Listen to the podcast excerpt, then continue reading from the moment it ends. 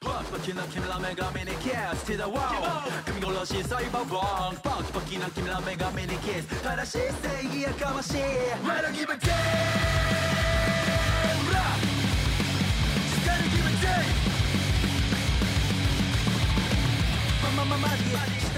Fala, mestres, beleza? Thunder aqui, sejam bem-vindos ao nosso Chá de Trovão, o seu podcast semanal para falar dos animes da semana. Esse episódio foi gravado ao vivo em nossa Twitch. Se você quiser acompanhar as gravações, entrem no link aqui na descrição. Então é isso, preparem o seu chá e vamos lá. Episódios 9 e 10 de Akudama, eu sou o Thunder.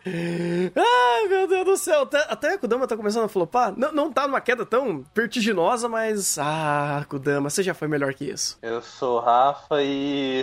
Ah, eu tenho tantas perguntas. Eu sou o Igor e. Cara, não tem nada pra dizer. Chega. Ah, meu Deus do céu. A criatividade dessa, dessa introdução aqui foi péssima, cara. Uma das piores que a gente já fez, inclusive. Mas. É pra combinar com a Kudama. Ai, cara, eu tô triste, velho. Eu tô triste que o Kudama ele tá tentando fazer coisas que não.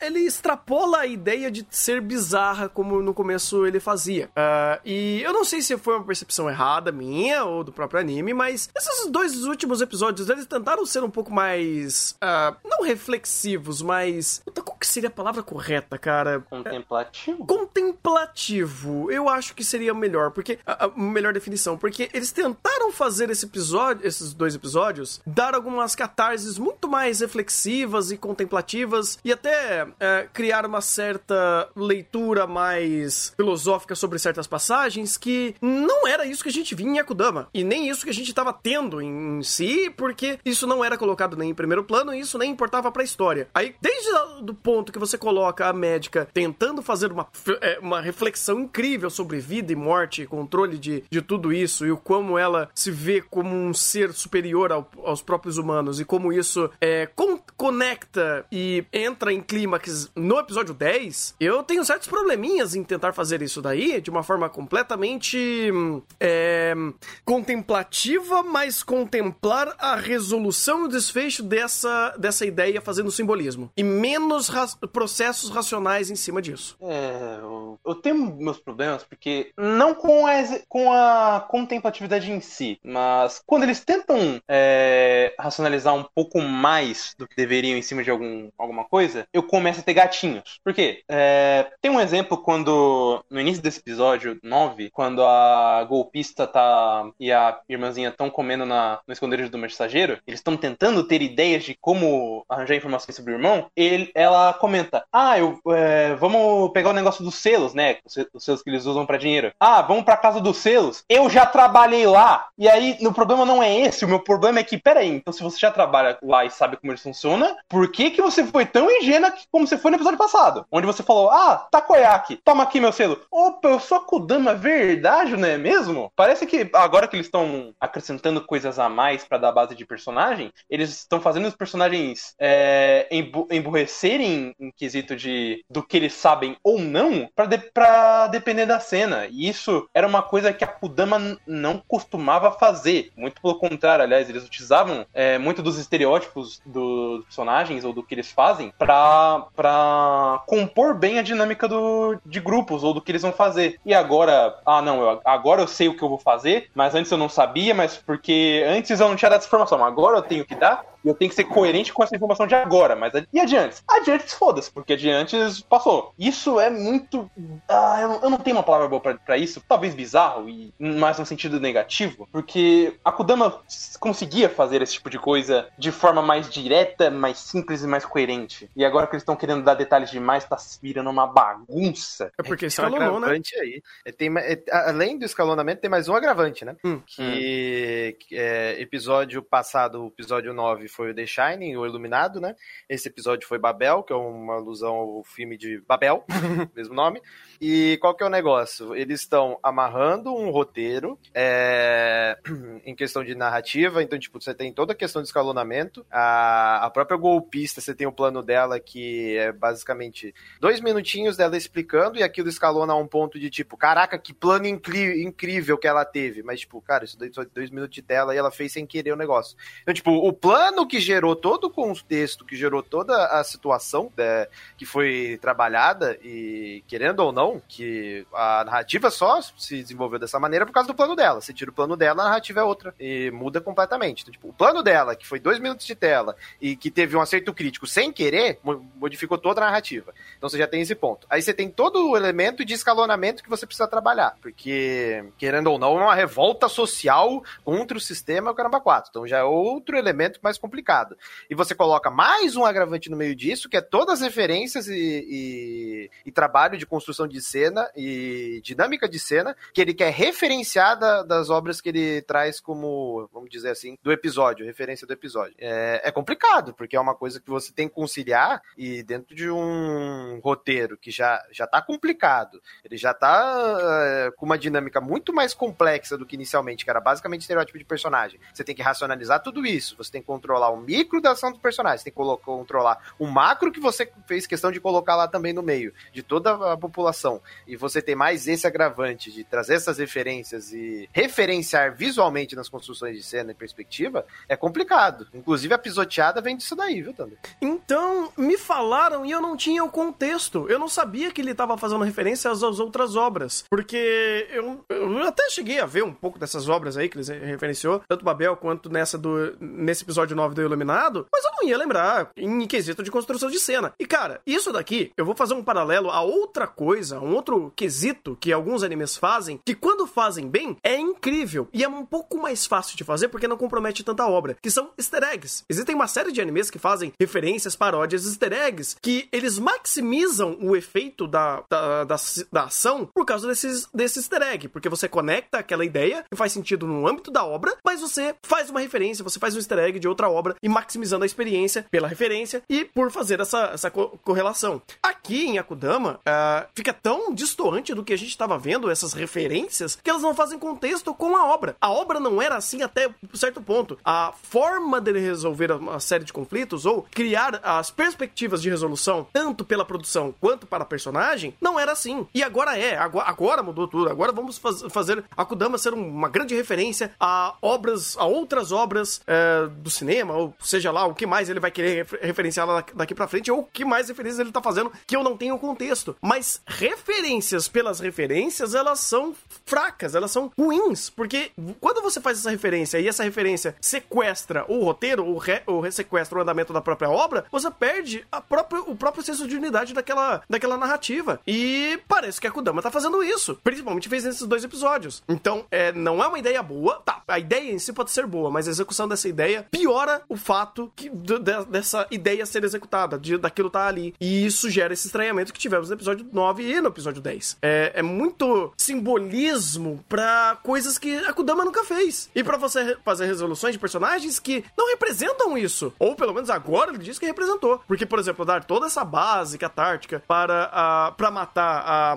a, a médica e o degolador, é, você quer fazer apenas o show-off para justificar esse show-off dando uma base de roteiro que você nunca precisou ter. Ou justificar coisas, coisas que nunca precisaram justificavam, justificadas, e não era dessa forma que você fazia. Você trazia essa. Eh, o extrapolar do estereótipo, o extrapolar das ações over que eles tinham até então e eram muito bem feitas, porque eles racionalizavam sobre essa extravagância. Eles criavam um senso e um direcionamento muito legal nessa extravagância. Agora está gerando extravagâncias de coisas e contextos que a Kudama nunca nos, do, nunca nos deu. É, ou pior, fazendo essa racionalização de formas horrorosas. Lembra que a gente reclamou dos Minions lá, do foguetinho e tudo mais? Aqui aconteceu coisas parecidas, onde, olha então, agora todo mundo da cidade que tá indo contra o sistema é a Kudama. Agora, é, agora todo mundo dedo no cu e gritaria. Tá, beleza, mas o sistema ainda está não racional, não, não criando uma lógica dele de fazer um, um, certo grau de prioridade. Porque agora os Minions são mais prioritários do que o, os Akudamas S, e agora o sistema vai começar a caçar muito mais a população do que o pessoal que é S. Que tipo de lógica existe nessa, nessa bagunça toda? Que agora, vamos dizer assim, a gente tá trabalhando em âmbitos muito mais é, focados na construção dessa sociedade que antes ela estava sendo muito bem construída, mas não numa escala dessa que chegou agora. É, e você tem muito mais disso até no próprio episódio é o 9, porque não com os Akudamas é, extras, né, esses novos Akudamas que era a população, mas por conta do degolador, porque é, agora que ele foi necessária porque o episódio dele ele é um puto assassino, a gente tem que fazer ele criar cenas overs, como a cena do, do bolinho. Que beleza, você cria um, um, uma angústia, um estranhamento, um desconforto, mas ele acaba se quebrando, primeiro por conta da censura, porque a censura em Akudama cada vez mais se tocando uma cabeça na parede, porque ela não faz sentido, mas principalmente por conta de que você percebe, cara, você fez todo esse caos dele matar todo um monte de, de executor para criar é,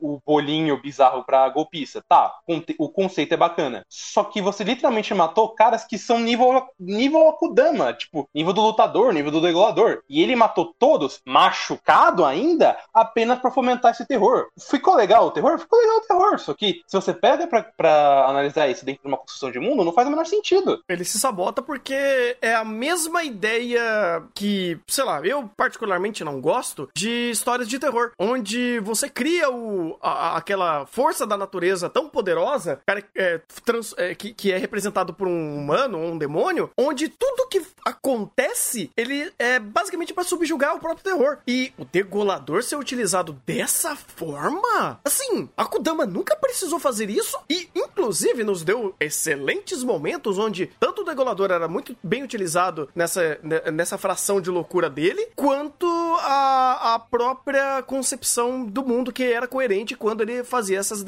essas determinadas ações. Porque, lembrando que o degolador foi introduzido com um monte de soldadinho de chumbo tentando bater nele e ele simplesmente lidando com a situação com facilidade, se deixando até ser, ser pego. Aqui, você tá lidando com Akudamas, você tá fazendo um bolo de, de, de corpos de Akudama e aí você tá criando. Ah. É de executores, não de Akudama. Ah, desculpa, de, de executores. É, um bolinho de, de, de executores e você tá trazendo tudo isso como uma. para criar esse viés da, de como ele é forte, como ele é maluco e, e vamos fazer o pega-pega de, de, de historinha de terror que. Vamos lá, o pega-pega foi mal feito? Não, não foi mal feito. Mas a ideia do pega-pega em si. você tem que aceitar um pouco disso, né? Não é simplesmente vou aceitar. Beleza, estamos aqui no contexto para fazer o pega-pega. É, tudo bem, o contexto do, do próprio regulador, ele até queria fazer essa brincadeira, mas a golpista não tinha esse contexto. Não, não era isso. E, e inclusive eles criaram, eles nerfaram o, o um motoqueiro lá, eu esqueci o nome dele, é o entregador? É, o mensageiro. Mensageiro. O mensageiro, para você conseguir construir toda essa cena. Ou melhor, você nerfou os executores, o mensageiro criou uma situação de uma sala fechada onde ele podia fazer a brincadeira de vou te pegar, eu, vou te, te pegar, vou, vou, vou, fazer esse joguinho de terror. E aí você cria uma resolução onde, de novo, você precisa da golpista é, é, é, é criar de novo a sua vertente de Akudama para agir e ser uma, uma pessoa pessoa que luta, uma pessoa forte, uma pessoa que pode lidar com as situações pela própria força dela. Que, bem, ela, nesse brin nessa brincadeira de power level, ela mostrou que ela é mais poderosa do que uma pilha de executores que estavam executados. Ah, desculpa, eu tinha que fazer isso. É, essa piada foi péssima. Eu sei, eu sei, mas o episódio também não nos ajuda, mas vai lá. Não, o que eu comentar é que esse episódio específico, é, ele tem uma coisa que eu gosto e também não gosto, porque ele vai trazer, entrar dentro desse ponto de, de roteiro e construção visual. Porque, pegando esse episódio, o diretor dele foi o Tomohisa Taguchi, que é o mesmo diretor de que no Notab The Beautiful World, o mais recente. Então, também trabalhou com storyboard em Fate Apócrifa. Mas é. Eu gosto muito da ideia e da concepção de que você vai se utilizar daquele contexto e vai referenciar de maneira positiva. Só que é aquele ponto de quando você faz isso, você faz essa montagem, você tem um nível de suspensão de descrença por conta do contexto. Então, obviamente, quando eu vejo um filme de terror ou uma obra de terror, a minha suspensão de descrença é diferente de quando eu vejo uma obra de romance ou uma obra. É, é, sei lá, ficção científica, que aí você tem que é mais embasamento de roteiro, de texto e coisas do gênero. Terror, não. O terror é muito mais impacto emocional. Então você tem uma suspensão de descrença maior por conta do contexto do gênero. Só que, quando você tem dentro dessa ideia um anime onde ele quer. Ele, ele não é um anime de terror, mas é, querendo ou não, ele embasa sua narrativa, ele quer fazer os processos, agora muito mais quer fazer processo e racionalizar. Você também tem essa questão da barreira, porque, querendo ou não, isso aqui parece um episódio totalmente diferente. E não é como se ele fosse um Kaguya-sama para quando ele faz essa transferência de gênero, ele conseguir manter uma estrutura, que é com base em piada. E ele só vai se utilizando daquele gênero para fomentar a piada. Aqui não. Aqui é completamente diferente. Ele não tem um ponto que une ele e, dentro desse contexto do terror, consegue segmentar a narrativa. Isso deveria ser feito pela questão de completude do roteiro. Então, por exemplo, se você tem um ponto da narrativa, que é esse aqui, onde ele vai lá e encontra, e por conta do contexto, ele consegue fazer toda uma ambientação com o terror. Beleza, totalmente funcional. Mas a partir do ponto que isso influencia o roteiro macro, fora daquele pequeno ambiente, que seria esse aqui, aí não tem como. Porque aí também tem toda a relação de causa e consequência que não torna sustentável. Então, tipo, eu entendo o que foi feito, eu gosto muito de, do que foi feito e principalmente de como foi feito, porque foi um, a, a, construção de cena ela fomenta muito a perspectiva, é muito funcional como terror. Então, tipo, inclusive o diretor de episódio ele também fez o, o roteiro do episódio. Então, tipo, você via que, a, que tava bem unido. Só que ele destoa muito da, da, de Akudama Drive, no geral, mas ele não destoa só no aspecto de, ah, terror dentro de Akudama Drive. Não, mas ele destoa muito também no aspecto de roteiro que ele não consegue conciliar. Então, querendo ou não, ele, ele tem um peso positivo do como foi apresentado, a animação, as construções de cena são sensacionais, a perspectiva. O diretor trabalhou muito bem aqui, mas só que, por outro lado, o texto foi sabotado. E dentro de uma obra onde está chegando no clímax, você sabotar o texto é muito mais é, relevante negativamente do que você fazer um belo do episódio, referenciar e com um contexto de terror. Então, é, aqui é uma faca de dois legumes, né? É complicado. É que ele sacrifica sem precisar, cara. Desculpa, tipo, é, colocar contexto de terror para fomentar toda a ambientação que ele vai fazer para meio que justificar todo esse terror é, é desnecessário. É desnecessário para chegar nesse aspecto do que foi apresentado. Porque assim, você quer fazer terror? Beleza, vamos ser coerentes ao que tudo que a Kudama já nos apresentou. Quer fazer uma sala fechada? Faça uma, um momento que seja propício a isso. Não force a barra de toda a construção de mundo para isso ser questionável. Porque, por exemplo, se você não pensar sobre esse episódio, ele funciona perfeitamente. Eu, na hora que eu tava assistindo, falei, caralho, que episódio maravilhoso. Todas, a, muitas das cenas, elas são lindíssimas para criar, de fato, essa tensão do, da, da perseguição e mostrar a loucura do, do, do, degolador. Muito bem animado, muito bem coreografado, as construções de cena são maravilhosas. Mas se você parar pra pensar no contexto, você fala, poxa, mas aí você tá me chamando de idiota, né? Porque aí eu vou ter que criar essa suspensão de descrença para aceitar esse momento que é belíssimo. Ah, vale a pena? Vale pelo show, mas não vale pela completude da obra. Inclusive, hum. esse negócio dos executores já é algo que vem de antes, né? Então, tipo, eu não vou colocar nem na, na conta dele, porque Power Level executor, em macro da, dentro de, de Akudama Drive, isso daí já foi para escanteio há muito tempo. Então, tipo, ele fazer, ah, eu, eu quero montar uma pilha de corpos humanos para fazer uma construção de cena X. Vou usar executores. Dentro do contexto de executores que foi apresentado anteriormente, executor e nada é a mesma coisa. Uhum. Inclusive, é, tem dois, tinha quatro especiais que a gente viu no anime, né? Dois foi para matar a população, um já morreu no meio da pancadaria e a outra foi, foi atrás deles. Então, tipo, a gente só tem quatro especiais, o resto é tudo mínimo. Então, dentro desse contexto, beleza. Mas é. Ela tem... aceitando a ideia de que o furo de roteiro não é dele, e ele só basicamente pegou o que tinha e continuou, do questão do power level, a, a parte que ela mata o degolador, aí, desculpa, é sustentável. É, é, principalmente a montagem de cena. Dela se esconder atrás da parede, atrás da porta, e pular em cima dele pra. Ela pra... virar Spider-Man foi de fuder. Não, aquilo lá é sacanagem. Aquilo lá é piada. É piada. Piada. É um aquilo plano, lá... plano perfeito dela. Vamos esconder atrás. Vou entrar numa sala de armas, vou fazer ele entrar e vou fazer um ataque furtivo. Cara, o ataque furtivo do episódio 1 e 2 de Naruto, que é deixar o, o negocinho de limpar a lousa em cima da porta, é muito melhor. Se deixasse uma, uma espadinha em cima da porta, ele abrir a porta e cair em cima dele, cara, seria um plano muito melhor. Ou poderia fazer o plano dela falhar e quem meio que salvar a, o, o, pescoço dela, o Thunder continuando fazendo piadas ruins, porque a Kudama nos deixa, é trazer o mensageiro. Chega o mensageiro, dá um pipoco nele e acabou. Mas o mensageiro é meme. Você esqueceu disso? E aí que tá. Se não, se fosse para ser coerente, o mensageiro nem tinha deixado essa situação toda acontecer, porque a, ao que a gente viu até então, todos os Akudamas dessa, desse naipe, né, desse calibre que a gente tá, tá tendo aqui, tá, tirando a, a golpista e o, e o cara com o cabelo de rocambole, uh, o resto, todo mundo, power play é de igual para igual. Todo mundo se quebra na porrada igualmente. Então, na teoria, não era pro, pro mensageiro ser tão mais fraco do que o degolador e a ponto dele acabar, ah, desmaiei, morri. Ah, não, mas agora eu acordei porque falta 10 minutos pro negócio acontecer. Então, você cria um... Não, não, não ah. o que... Desculpa te interromper, que o que me incomoda de fato na questão do mensageiro é... Beleza, já estipularam uma coisa, que, desde o início isso, aliás, que é, o full power dele, digamos assim, é com a moto. Sem a moto, como ele tá, como ele meio que acabou ficando por algum motivo, eu também não entendi por da moto, é, é, ele fica mais fraco que os outros. Beleza. Só que isso também não é desculpa pro degolador ferido, só pular nele, ele caiu em cima dele, de repente o mensageiro não é nem desmaiou, ele sumiu! Porque ele não tava mais na cena depois. E aí a, a, outra, a outra brotou, não, não machuca ela. O, o degolador bate nela, ela também some, daí fala, ah não, ela tá desacordada. Caraca, cara, a Kodama não era assim.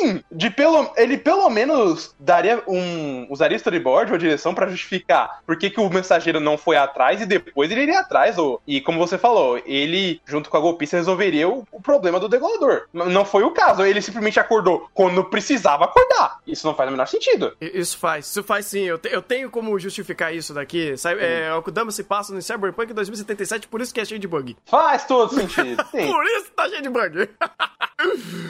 Mas, cara. Você, é. sabe que isso foi basicamente porque a gente precisa de um meio de transporte ao mensageiro, a gente precisa deixar a golpista do galador sozinho, então ele vai embora com a outra garota. Tanto que Instantaneamente, ela matou o degolador, apareceu o mensageiro. Chegou uhum. o mensageiro de novo. Instantaneamente. Então, tipo, é, é, meio que claro que o roteiro queria deixar os dois sozinhos para fazer aquela construção de cena do, do Iluminado. E isso foi o objetivo final. É, e isso veio. É, a ideia de fazer essa cena anteveio a, a, a, a completude e a coerência do roteiro por si só. Uhum. Então, é, é complicado. É, é, muito complicado, porque é, fica tão claro, mas tão claro, que só pra você ver a. e quebrar assim blocos, né? Que é quando ela entra na sala, quando sobe o mensageiro e quando ela mata o degolador, pum, encaixa. É como se fosse blocos distintos. Então, só nisso você já vê qual era a ideia do roteiro. Mas aquela coisa, eu ainda prefiro roteiro bem basado e consistente, conciso, do que construções de cenas sensacionais que sacrificam o roteiro. Mas ainda que... mais nesse ponto de clímax. Sim, e, e ainda mais, cara, é, eu até corroborando com o que você falou, é se o Akudama tivesse essa estrutura de sacrificar o world building, sacrificar ação de personagem, sacrificar coerência para criar momentos de execução é, muito bem executados em sua, em, em sua plenitude de audiovisual, a gente já teria essa suspensão de descrença, vamos dizer assim, e meio que essa aceitação de, é, beleza, ele tá fazendo isso de novo. Mas, cara, até o episódio 6, ele era tão redondo, aquele arco que eles estavam invadindo o cofre e, e todo,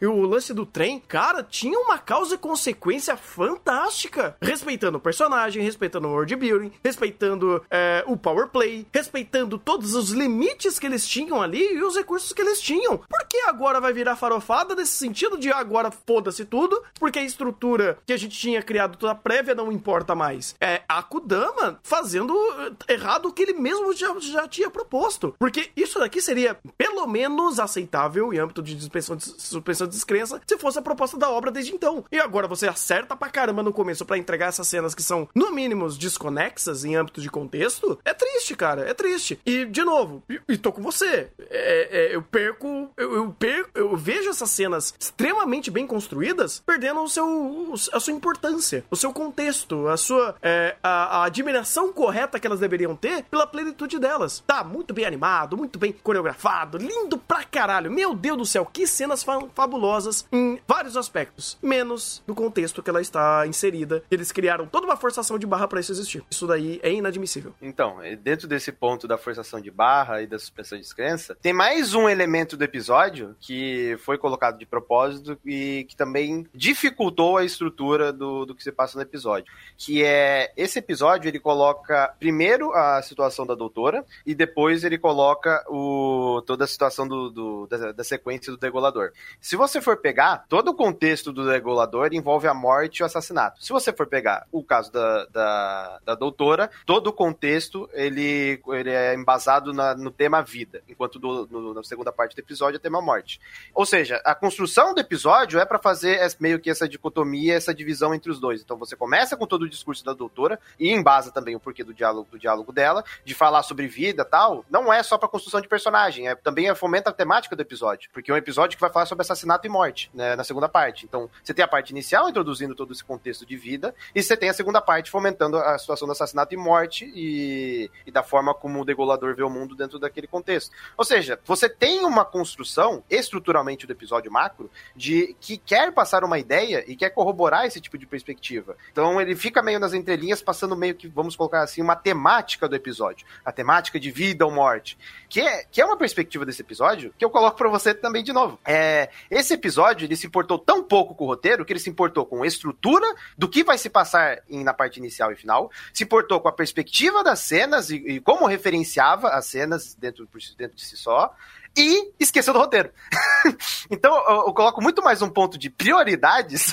De a prioridade aqui não era é, trabalhar para não não afetar a suspensão de descrença dentro das situações e fomentar é, cenas que pareciam coesas. Basicamente ele pegou a lacuna que a gente já tem com a Kudama Drive da suspensão de descrença que vem anterior, de, anteriormente, mas que não era tão pesado dessa maneira, principalmente na, na resolução das situações. Ele pegou aqui e falou: ó, vou aumentar aqui. Em contraste a isso eu vou criar uma estrutura de episódio que tenha essa temática, tenha essa ideia, e eu vou criar cenas sensacionais. Mas aquela coisa, você sacrifica o roteiro em prol disso.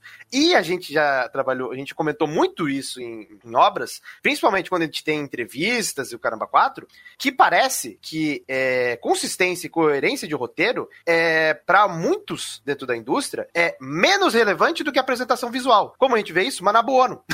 Ele simplesmente é, descarta questões de roteiro e colocam na construção é, visual da situação. Exemplo, quando ele falou da cena da Alice, quando tinha o, o aprendiz da Alice em Sword Art Online, e todo o contexto era uma bosta, mas ele estava elogiando pela montagem da cena. É meio que é, eu tenho essa mesma perspectiva desse episódio que o contexto é vamos minimizar ele porque eu quero todo esse eu quero principalmente as montagens se, sejam sensacionais e eu quero que essa temática do episódio reverbere, mas dentro da coerência de roteiro isso não se sustenta. Então, eu vejo muito mais isso aqui como prioridades e a própria forma como foi encaixado os momentos diz muito sobre eu vou priorizar a montagem, vou priorizar a mensagem em detrimento à coerência. Isso é muito da indústria, cara. Isso incomoda bastante, porque é, essa ideia de vou priorizar a, a, a, a apresentação visual e, a, e, o show e o show visual e esquecer a coerência narrativa acaba pegando muito em muito animes, não só com o É, muito anime sofre, ou algumas cenas que são visualmente realmente bacanas, sofrem justamente porque elas são apenas um belo show visual. Só que elas acabam se perdendo. E até obras que é, dependem muito de show visual, é, elas pelo menos criam um contexto, uma coerência para fazerem com que elas sejam realmente marcantes. Um exemplo, apesar de que ele não é tão. Não, eu acho que ele é até bom, é bom para exemplificar isso. Shingeki. O primeiro episódio, por exemplo, de Shingeki, ele fun... da primeira temporada, no caso, ele funciona muito bem e ele é marcante. E ele prepara contexto, prepara coerência e tem show visual. Mas mu muito autor e muita gente na indústria prefere eu vou priorizar mensagem e simbologia em cima de coerência. E aí sai esses shows cagados que a gente normalmente comenta todo o chat de trovão. Puta, cara, eu entendo também. A gente já passou por tantos, tantos casos e desgostos por conta disso, mas. É, não sei por que aqui é, eles escolheram fazer isso agora. Tipo, fazer nesses episódios. Ou melhor dizendo, é, não sei nem se é a partir do episódio 6 que isso daí tá sendo mais recorrente. É, episódio 6 foi da chuva, certo? Ou foi o 5? Sim, foi o 6. Foi o 6. Então, o episódio de, de. O episódio 6 foi um divisor de água para esses erros começarem a aflorar e, e, trazer isso daí em primeiro plano, que antes não era. Ou melhor, é não em primeiro plano, mas perder esse tato de fazer essas, essas construções de coerência em detrimento aos momentos do show-off. E, cara, de novo, a Kudama perdeu muitos pontos por conta disso. Porque, diferente de outros animes que levam tanto o show quanto o contexto em consideração, vide Kaguya, é, você perdeu muitos pontos aqui, Akudama. Desculpa, cara. E a gente vai te bater por isso. Inclusive, no episódio 9, eu acho até interessante essa ideia de vida, morte. Vamos fazer simbologia. Aí chega no 10. Vamos. Vamos. Vamos. Ai, meu Deus. Ai, meu Deus. Esse Episódio 10 eu tanquei menos do que o episódio 9. É, nos aspectos que ele tentou me trazer de, olha, então, vamos criar uma situação para conversar sobre essas temáticas, parafrasear essas, essa, é, essas temáticas que estamos colocando em segundo plano como catarse e resolução de, de conflitos. Tipo, isso me quebrou, cara. Isso me quebrou tanto porque uh, você cria um, um, uma, uma situação que acaba sendo até um pouco controversa ao que ele queria em expor em âmbito de personagem. Porque aí você perde um tato de um personagem que estava sendo criado, que era o. o, o, o caraca, eu sempre esqueço dele. É, a gente chama ele de tantas coisas, eu nunca. O Vândalo, isso. É, traz o Vândalo como um dos pontos principais focais dessa, desse episódio, que já estava sendo construído no episódio passado também, e não era de simbolismo, mas era de âmbito de construção de personagem mesmo. É, trazendo todo é, a carga emotiva dele sobre a própria percepção dele como personagem, a, a, a, a função dele nesse lugar e o que ele quer como pessoa, né? Qual, qual é o objetivo dele e até onde ele está disposto a agir e não ser utilizado e não ser apenas domado por pessoas mais, mais fortes do que ele. É, é tão caricato esse final que eu não consigo nem dizer se isso foi uma boa, um bom desenvolvimento de personagem. Porque de repente ele ficou sequestrado pelo roteiro que fez ele agir de qualquer forma e resolver o problema da forma caralho, pisoteando todo mundo. Rafa, se quiser comentar, eu tô procurando uma coisa aqui, porque eu acho que eu já achei um denominador comum, viu? só vou confirmar um denominador comum. Mas é. Eu tenho quase certeza, eu só vou confirmar pra me comentar. Mas dá um comentário aí, só pra me dar tempo aqui. é, eu, eu, apesar de achar caricato, eu não sei, eu não diria se eu acho caricato, mas é porque eu não acho é, isso por parte do Vândalo tão problemático. Eu acho muito problemático com o da médica. Porque, tipo, a médica começa a criar esse é, contexto em, e bancar muito a vilãozona que não se importa, ela meio que sempre foi assim, mas nesse caso acabou ficando mais exagerado. E problemas recorrentes de, principalmente Power Level, acabaram dificultando ainda mais isso, como o fato do mensageiro e de todos os Akudamas, todos os executores ali serem um bando de banana perante a médica que é super pica. É, e criar essa é, necessidade de, de criar um contexto forçado para os personagens agirem de forma conveniente, como foi o caso do Vândalo cortando a garganta da médica, ah, eu, eu não acho ruim como foi, eu acho do Degolador, mas eu acho muito meh. Porque Akudamas, pelo menos até na morte do Degolador, sempre tentou fazer as mortes, apesar de simbólicas, é, terem uma grande construção. Como foi o caso do Lutador, como do Ido Executor, do, do próprio Degolador. E aqui é só mensagem pela mensagem e, eu, e, o, e o apego de ver uma personagem filha da puta sendo pisoteada. Só que quando você pega dentro do contexto, ou e até mesmo o contexto do próprio Vândalo depois tomando corte na garganta de revesgueio, fica algo extremamente sem graça. E a Kudama nunca foi de criar essas mortes é, vazias e superficiais dentro do, do escopo de personagens. E, tipo, a resolução de personagens existia apenas pela Death Flag. Só que nem consegui Kaku pra, pra fazer isso na Death Flag. Eu. Eu cara, pra mim, não só isso tudo que você falou, mas também tem um outro ponto, um agravante que eu acho meio merda, cara, porque você perde uma excelente construção de cena. O, o, o momento Homem-Aranha, né, que todo mundo tá apontando pra todo mundo ali, onde meio que se cria uma, uma, uma construção de tensão, onde tá todo mundo apontando uma arma para cada um deles e meio que ninguém está no controle dessa situação, ou pelo menos a, a própria médica tem o controle da situação peronomútil, porque pelo menos ela tá ali colocando, criando reféns para ela ter a, a, ela puxar o gatilho quando ela quiser, você vai criando uma tensão ali pela, pela própria situação que os personagens estão, de quem tá,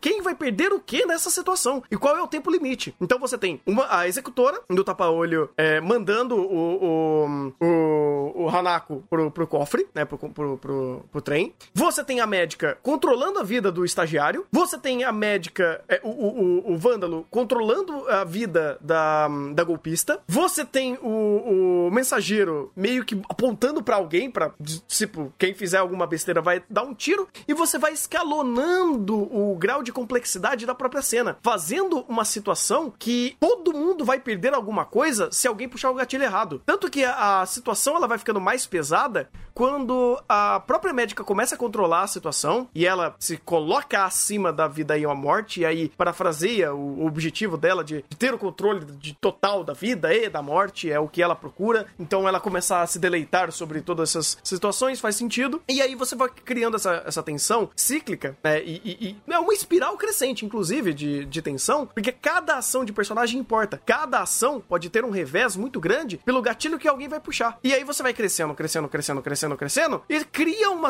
um, um momento extremamente anticlimático quando e de repente aparece uma manada de pessoas pisoteando todo mundo. Tipo, você perde o senso da progressão, da tensão e, e do e do próprio e da própria ação dos personagens ali, onde cada um tá no controle do micro que ele pode ter. E aí você tem uma disputa de espaço é, de quem pode agir e quem vai reagir à ação, onde qualquer um pode morrer caso alguém puxe o gatilho. E aí você cria esse anticlima. Você cria, ah, vamos criar a mensagem sobre ela ser pisoteada em detrimento a tudo que você construiu até então, de toda a tensão, de todo o escopo do, de cada personagem que tava ali. Então, é meio triste você perder toda uma situação que você fez, muito bem construída, muito bem embasada, muito bem. É, com, é, muito, muito bem dosada em âmbito de, de tensão. A tensão da cena tava maravilhosa do começo ao fim e escalonando cada vez mais quando um, um personagem fazia determinadas ações e ainda mais criando esse debate entre a golpista e a médica sobre esses pontos de vista e meio que atiçando cada vez mais o próprio Vândalo, que era um dos pontos de estopim, porque o ponto de ação dele iria ser importante tanto para a situação quanto para a construção de personagem. E aí eles deram a volta por cima para fazer, ó, oh, vamos fazer um caos aí e vamos meio que jogar os dados e fazer quem e, e ver quem vai fazer alguma ação para essa situação se resolver. Então não é mérito do personagem, não é mérito de uma de uma ação ou de uma reação irresponsável ou responsável que vai ter uma, uma um revés da ação que ele tá fazendo. Não, vamos jogar ao destino, onde no meio do caos, no meio do dedo do que gritaria, cada um vai fazer alguma coisa que, ah, convém ali, porque foda-se. É, tá todo mundo louco, maluco, e tem um monte de pessoas passando por, por, essa, por essa estação. Então é, é anticlimático, é pouco produtivo em âmbito de personagem, e ele perde o peso de causa e consequência do final, onde o personagem poderia de fato ter ações que seriam muito mais é, responsivas à ação que ele estava criando até então, né? O ambiente tenso que ele estava criando até então. Então, Thunder, hum. eu, não, eu, não, sei se você vai ficar triste ou feliz com isso. Ai, meu Deus. Ah. Mas eu achei o denominador comum. Hum. Então, é, a partir de que episódio começa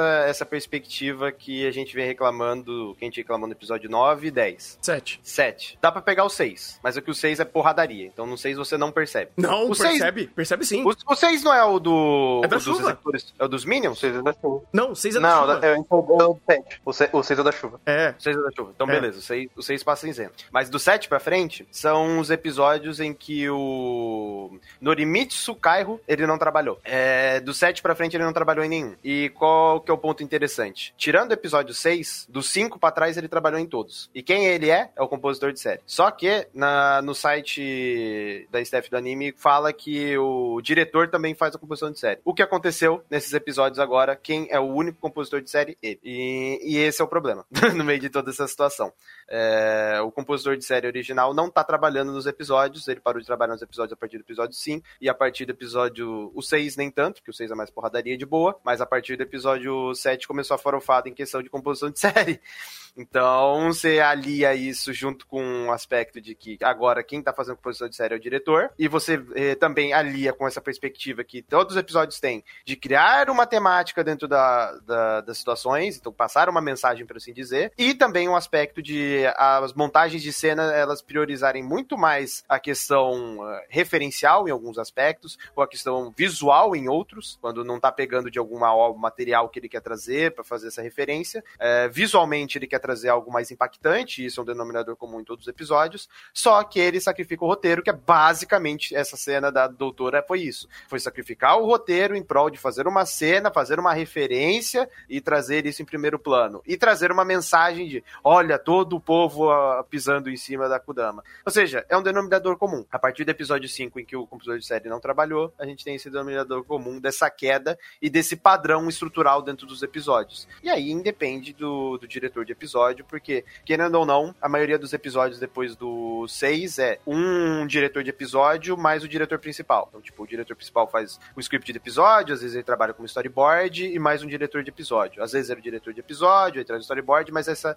essa é sempre essa dinâmica. Um, um cara além dele trabalhando no episódio. Aí fica complicado. E às vezes os caras que vão trabalhar com ele, por exemplo, o do episódio 10, o diretor de episódio foi o Ricardo Murata. Se você for pegar, ele não trabalhou em quase nada. E, tipo, o de mais relevante que ele fez, que ele trabalhou, foi no próprio Akudama Drive, onde ele fez storyboard do episódio 3 e 7. É... De outros animes que ele trabalhou, tem Capitão de Subasa, de 2008, Sagrada Res... Sakurada Reset, New Game, o Jojo Goldwind, que foi dois episódios, mas, tipo, diretor mesmo, nada. Ele só fez, trabalhou em pouca coisa como um diretor de episódio storyboard. Aí quando você tem esse cara do lado do, do diretor principal da série, é óbvio que ele vai dar pitaco e vai mandar dentro da situação. Tanto que estruturalmente os episódios obedecem essa estrutura e obedecem principalmente essa perspectiva que o diretor principal da série tem. Que, inclusive, ele puxou tanto para ele que nos episódios é muito normal ele ser diretor de episódio e também ser roteirista. Tanto, e é, creditado na staff, ele é diretor e compositor de série, creditado na staff no site. Então é complicado porque é um denominador comum que eu achei, eu fui até pegar pra ver pra bater, e realmente esse é o ponto onde teve o ponto de reviravolta e o ponto onde o compositor de série original não tá mais trabalhando. O compositor de série original é o criador original do, do Akudama, que é o criador de Dangarompa? Não. Ele, ah, aliás, não. é o criador de Gakugurashi. Ah, Caralho, velho! Isso, isso, isso explica muita coisa, porque esse cara pensando em completude nesse sentido e agora a gente vendo que esse cara não está aqui, agora faz todo sentido, agora entendi, agora eu saquei. Agora, agora eu posso bater, inclusive, nessa mensagem da, da doutora ser pisoteada, velho. Ah, é em prol da mensagem. Que mensagem? Eu ser bem sincero com vocês. Que mensagem é essa? Eu peguei aqui, eu puxei hum. a ficha dele. Ele trabalhou em Dangarompa como compositor de série, o Dangarompa 3. Hum. É, ele fez os, os dois arcos de Dangarompa 3, né? Uhum. Inclusive o especial também foi ele. Pô, cara. Mas eu fico feliz porque, no meio de toda essa situação, eu fico feliz porque quando ele saiu, a gente viu a notada diferença em questão de completude macro do roteiro. Quando ele tava lá, a gente não tinha, a gente não tinha essa percepção porque ele tava indo muito bem. E eu tô olhando aqui, ele não trabalhou em tanta coisa, então ele é novo. E ver um cara novo que nos episódios que ele trabalhou, que ele trabalhou como script de episódios, a gente viu uma diferença absurda. Então é um nome que eu vou anotar porque é muito positivo que eu vi aqui dele, mas também por conta da discrepância do diretor trabalhando como, como roteirista como script de episódio. Nossa, é, é, é, um mar de diferença, cara. É um mar de diferença. E, velho, eu só fico triste, de verdade. Eu fico triste porque é, tá chegando no clímax, a Kodama tá perdendo muito dos pontos positivos que é, eu mais enaltecia, não só pela produção incrível, mas pela coerência e quão redondinho ele conseguia fazer tudo isso. Ele não queria ser o próximo Legend of the Galactic Heroes, mas ele fazia muito bem o que ele estava fazendo com o, o simples que ele aplicava em âmbito de criar todo esse contexto de mundo e fazer esse contexto ser coerente, né? E reativo às ações que os personagens tomavam. E agora, é, vamos fazer mensagem da, da, da, da doutora, que até o pessoal brincou na ordem falando que talvez nem seja uma doutora, né? Porque se ela pode manipular o corpo da forma que ela quiser, talvez não seja, né? Mulher, o homem, não sei, vou fazer. Não quero chegar nesse ponto. Não vou chegar nesse ponto. Ela pode ser até um cachorro se ela quiser, mas eu não vou chegar nesse ponto. Mas ser uma, ter uma cena, né? Ter um momento de desfecho completamente anticlimático do pessoal pisoteando ela, ou ele, ou it. Peraí, né? Em inglês que. Aí você pode usar esse, esse, esse bagulho, mas foda-se, eu tô indo longe demais. Uhum, tá bom. Tá bom. A culpa não é minha. A culpa minha. Aham. Nunca é. ontem ontem me chegaram com, esse, com, esse- com essa, é, é, com essa teoria que eu falei, mano, vocês estão falando que ela pode ser um cara? Meu Deus, aí eu, eu falei, eu não quero racionalizar sobre isso. Tem tanta coisa pra racionalizar, por que você vai racionalizar isso? Pois é, pois é, por isso que eu falei, mano, isso daí é um. É um, é um, fe- é um- não, não um fetiche, pode ser pra alguns, mas é um- uma teoria que não vai melhorar ou ajudar em alguma coisa. Porque, olha, pra ajudar a, a ideia desse desfecho final, é de verdade tentar falar sobre a mensagem dela ser pisoteada. Que mensagem é essa que eles estavam querendo passar? Honestamente, nenhuma. A única coisa que eu vejo é ela não pode se curar. Como vou fazer isso? Pisoteia ela. É, vamos juntar o útil ao agradável, né? Ah, vamos pegar de referência qual que é o episódio de hoje? Babel. Ah, tem uma cena dessa no filme? Tem, então vamos trazer. É isso. A gente tem o contexto. Um útil ao agradável. O único que foi desagradado em tudo isso foi coitado do roteiro. Mas isso aí já tá lá pra baixo, esquece. Mas isso aí ninguém se importa. É. Esse episódio ele apanhou, cara. Esse episódio. E nem do episódio 10, mas falando do episódio 9, eu queria elogiar o Seiji Tachikawa, que ele foi o diretor de animação do episódio, e eu fiquei bastante surpreso, porque quando eu olhei o que ele trabalhou, ele trabalhou em muita coisa como que mas o que ele trabalhou como diretor de animação, assistente diretor de animação, cara, tem muita pouca coisa re- relevante, e quando ele trabalhou em algo realmente relevante, foi tipo um episódio de Kuroko no Basket número 47. E vou colocando aqui Kuroko no Basket como algo relevante, mas é questão de animação, viu, gente?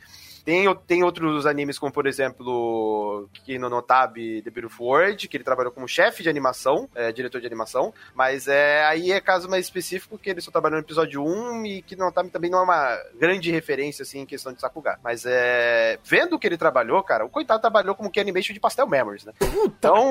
Pariu! Então ele sofreu. ele sofreu. E ver o que, o que, eu, que foi visto nesse episódio, cara, muito feliz, porque, querendo ou não, é, é muito normal em animes que a gente tenha próprio Major no Tabi-Tabi, a gente tenha uma porrada de diretor de animação de episódio. Aqui, nesse episódio 9, só teve ele. Inclusive, é um padrão de, de Akudama Drive, que é basicamente um diretor de animação por episódio. Tem algumas exceções? Tem, mas a maioria dos episódios finais aqui, se eu não me engano, do 7, 8, 9, 10, todos mantêm esse padrão de um diretor de animação por episódio. E o que a gente viu no episódio 9, aí também tem toda a qualidade de direção, do próprio storyboard, mas é, em questão da animação por si só, cara, sensacional. A cena quando o degolador pega no pescoço da golpista e tem toda aquela construção em volta daquele vermelho e preto em torno dela, cara, aquilo é sensacional, é incrível a forma como foi colocado em primeiro plano, porque em questão de contexto, como a gente já comentou, era complicado. Mas a forma como foi apresentado em primeiro plano e a maneira, né, o resultado final, cara, foi lindo de doer. Então, cara, fiquei muito feliz porque o que eu vi aqui não é algo, tipo, absurdo, é muito, muito trabalho como que é animation, mas como diretor de animação, nem tanto. E vendo o que foi feito no episódio 9, cara, sensacional. Eu também, cara. Eu, eu, eu fiquei maravilhado com o que eles fizeram aqui. Todo, toda a estética, cara, da ideia de- da visão dele, perspectiva de como ele via as coisas. E até, como ele até colocou em, em texto, né? Quando ele falou, ah, o vermelho está sumindo tal. É, é- é maravilhoso, cara. É de fato maravilhoso. É, é- é um, é uma cena que ela funciona perfeitamente. Você dá um 10 pra ela se você não pensar. Não pode pensar. Você não tem o contexto. É, Não pode, não pode pensar. Se você, você desligar a legenda, mano, que cena, que cena. Esse é contexto. Não, não é. Desliga O é, fato do diretor estar como roteirista é prova disso. Esquece contexto. É, desliga, desliga a legenda, cara. Desliga a legenda. Pega lá, né? tá No bagulhinho, Inclusive, desliga e vai. inclusive isso, isso daí é um negócio até engraçado. que eu Acho até vale a pena comentar que colocar dentro do próprio chá. Que o pessoal da Sakuga Brasil, eles fizeram um tweet falando: gente, a gente é Sakuga Brasil, não plot Brasil. A gente não trata de aspecto de roteiro. e, e gente- e essa cena é genuinamente isso. Porque ele fala, cara, eles vão lá fazer um post falando sobre essa cena. Fala, ah, incrível, tal, tal, explica por que o Sakuga funciona, tal, e beleza. Aí vem alguém falando, nossa, essa cena é uma porcaria, olha o contexto. Mas o que, que eu tenho a ver? Não, mas tudo bem, gente. Vocês fazem o seguinte: vocês vão lá no Sakuga Brasil, que inclusive faz um excelente trabalho, e aí vocês veem a parte técnica que eles manjam horrores, muito mais do que eu manjo, obviamente, da parte de animação. Aí depois, quando você quer a opinião sobre contexto, aí você vem pro chá. Aí você vem pro chá e você junta as duas, as duas informações, aí você sai com a sua experiência completa. Olha só que maravilha. Quem sabe onde a gente faz um chat especial com o Sakuga Brasil? Pô, ia ser legal, ia ser legal conversar Pô, com isso é eles. hora.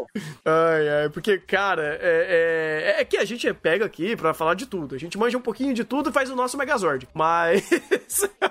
Pera aí, de- deixa eu corrigir. Um pouquinho de nada a gente monta o Frankenstein. não, aí você tá fazendo Jujutsu. Ó. Depois de Jujutsu não tem fotografia. Como não tem? Agora eu tenho um chroma key aqui, eu posso fazer fotografia que eu quiser. Seu chroma key foi fotografia melhor que Jujutsu, então. Ah, mas com toda certeza! Com toda certeza!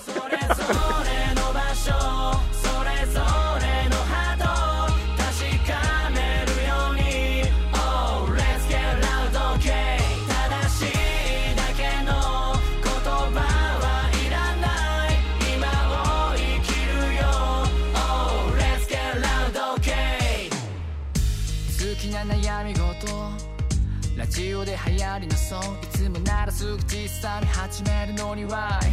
不思議と心が劣らない。同じ時同じ曲のはずなのに。同じように聞こえることなく気持ちは全てスケルトンいつでも好きに歌う探してるリーラブ自然と口ずさん。フレーズが溢れてるジーニアスからスピリチュアルもメモ。Baby I don't care いてそれそれに見える景色ほら投げ銭 Now let's go! 明日は今日よりどうかわからない」「それでも歌おう。オールエスケラドケ」「ただ一つの信じれるもの」「見つけられたら。オールエスケラドケ」「今日も誰かの言葉。がまた誰か傷つけ。でも同時にそれが誰か救ってる。そんな巡り巡る日々を離れてても君と同じ景色見ながらまた進んできたい。さレリセッゴー